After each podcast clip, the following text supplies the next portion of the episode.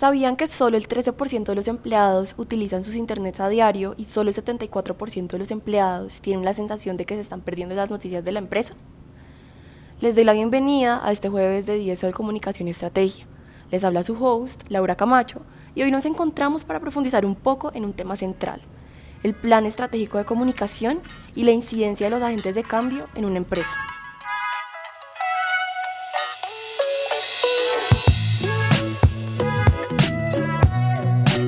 Es el plan estratégico de comunicación? Un plan estratégico de comunicación es la herramienta que nos permite recoger y marcar la pauta para ejecutar acciones de comunicación en la empresa de acuerdo a los objetivos establecidos. Cosas importantes que se deben tener en cuenta en un PEC. Primero, debe contener los objetivos de comunicación de la empresa. Segundo, los métodos de trabajo o proyectos con los que se cumplirá nuestro objetivo. Tercero, el cronograma para desarrollar los proyectos. Y cuarto, las herramientas necesarias para ejecutar y los indicadores que medirán los resultados del PEC. Como siempre, en DSL Comunicación y Estrategia, trabajaremos casos de la vida real y los asesoraremos con expertos de la comunicación. Por eso, en el episodio de hoy, conversamos con Sofía Puerto y Daniel Mora. Así que les pido a nuestros invitados que antes de iniciar nos cuenten un poco sobre ustedes y su trayectoria profesional. Hola, ¿cómo están? Me presento, yo soy Sofía Puerto, inicié mi carrera profesional en EPM y después de tres años decidí trasladarme a Bogotá para trabajar en Enel Colombia, empresa líder del sector de energías renovables donde trabajé durante cinco años. Mi trayectoria profesional me ha permitido obtener un gran conocimiento del sector energético y gracias a esto actualmente ocupo el cargo de gerente regional de comunicaciones en Enérgico SA. Hola Laura y Sofía y a quienes nos escuchan en nuestro podcast de DSL Comunicación y Estrategia. Mi nombre es Daniel Mora, soy experto en comunicaciones. Inicié mi carrera en la Cámara de Comercio de Bogotá en el área de comunicaciones.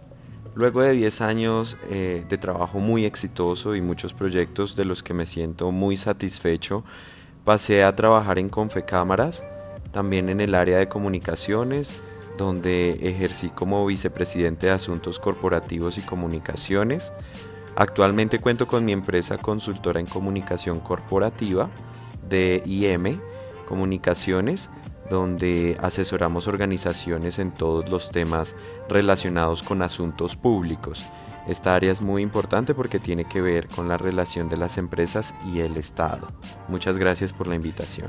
El tema de la comunicación muchas veces es subestimado tanto que una empresa considera que no es necesario crear una estrategia para sí misma, sin saber que la productividad de los empleados aumenta al menos entre un 20 y un 25% en las empresas donde los empleados están conectados.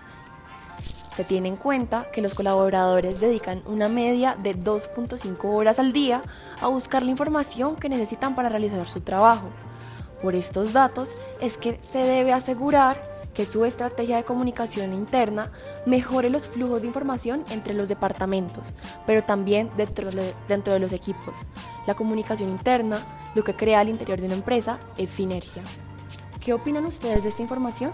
Laura, claramente los empleados deben saber qué información necesitan para hacer su trabajo, dónde encontrarla y a quién pedirle orientación pero sin una buena comunicación interna no van a poder coordinar todos sus esfuerzos de manera efectiva. Por ejemplo, en Enérgico SA, en nuestra organización, contamos con canales de comunicación ascendentes que permiten un correcto flujo de la información. Además, en nuestra compañía tenemos programadas reuniones informales con los colaboradores como desayunos o cenas para fortalecer los lazos de confianza entre directivos y empleados. Estas acciones han tenido un impacto positivo en nuestras dinámicas internas, especialmente en nuestra cultura participativa. Bueno, Sofía y Laura, en ese sentido yo les pregunto, ¿qué sentido tiene tratar de dar nuestro mejor esfuerzo por tener una empresa productiva, entre comillas, si no nos preocupamos por el eje principal de todo, que es la comunicación? Por lo general la comunicación es uno de los principales problemas que presentan las organizaciones porque muchas veces no le prestan la suficiente importancia y la falta de comunicación es un problema que a veces se les hace imperceptible. No lo identifican, no lo abordan y puede ser lo que más esté afectando su rentabilidad y la gestión productiva. Tal cual, estoy totalmente de acuerdo con ustedes. Realmente la comunicación y la planeación efectivas son los cimientos sobre los que se sostiene una empresa exitosa y eficiente. Claro que sí. Estar abiertos a los cambios es lo más importante y tener una previsión de los riesgos es esencial. Cuando no hay un plan estratégico, por lo general se suele, dar cuenta luego de que se quedan retrasados en procesos y los resultados son negativos. El día de hoy, a quienes nos escuchan, les voy a contar la forma como debemos proceder para realizar el plan estratégico de comunicación. Inicialmente empezamos con un diagnóstico en el cual se responden varias preguntas que pueden responder todos los miembros de la organización, pero inicialmente y muy importante que la respondan los cargos administrativos, ya que estos tienen poder de decisión directa. Y en cuanto a los empleados, el enfoque debe estar en la percepción de ellos principalmente. Luego, procedemos a analizar la situación actual de la comunicación interna en la organización y teniendo esta parte del proceso adelantada con toda la información reunida, determinamos las acciones de comunicación que podemos tomar pertinentes teniendo en cuenta el rol de cada público.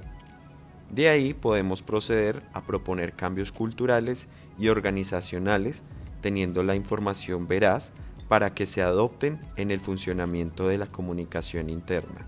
Además de esto que acabas de mencionar, algo súper importante para la ejecución del plan estratégico y que muchos no logran identificar es él o los agentes de cambio.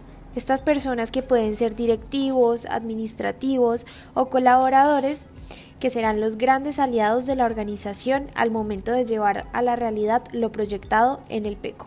Así es, Sofía.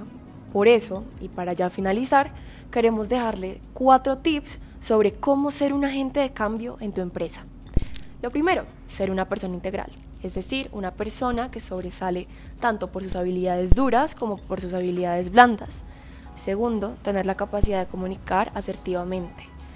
Acá se evalúan habilidades como poder sintetizar información, eh, hacer la curaduría de la información que se transmite y claro, crear canales y utilizar los ya existentes en donde pueda fluir esta información.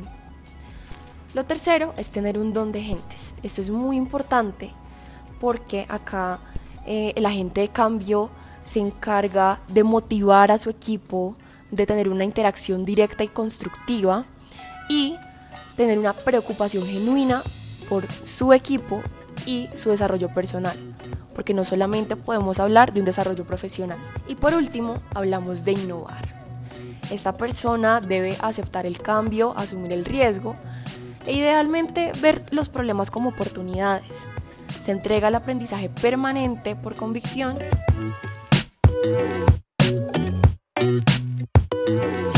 Muchas gracias Sofía y Daniel por participar en DSL Comunicación y Estrategia. A ti Laura, muchas gracias por invitarnos.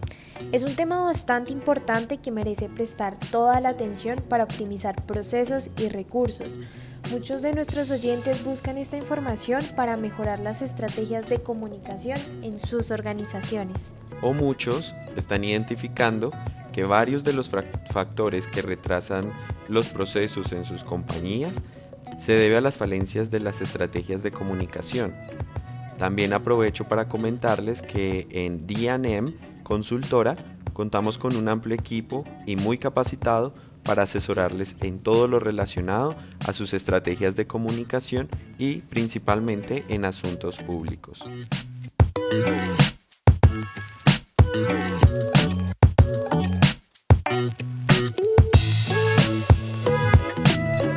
Les agradecemos por escuchar 10 de Comunicación y Estrategia. Les recuerdo que todos los jueves hay un episodio nuevo en los que trabajaremos temas organizacionales. Gracias.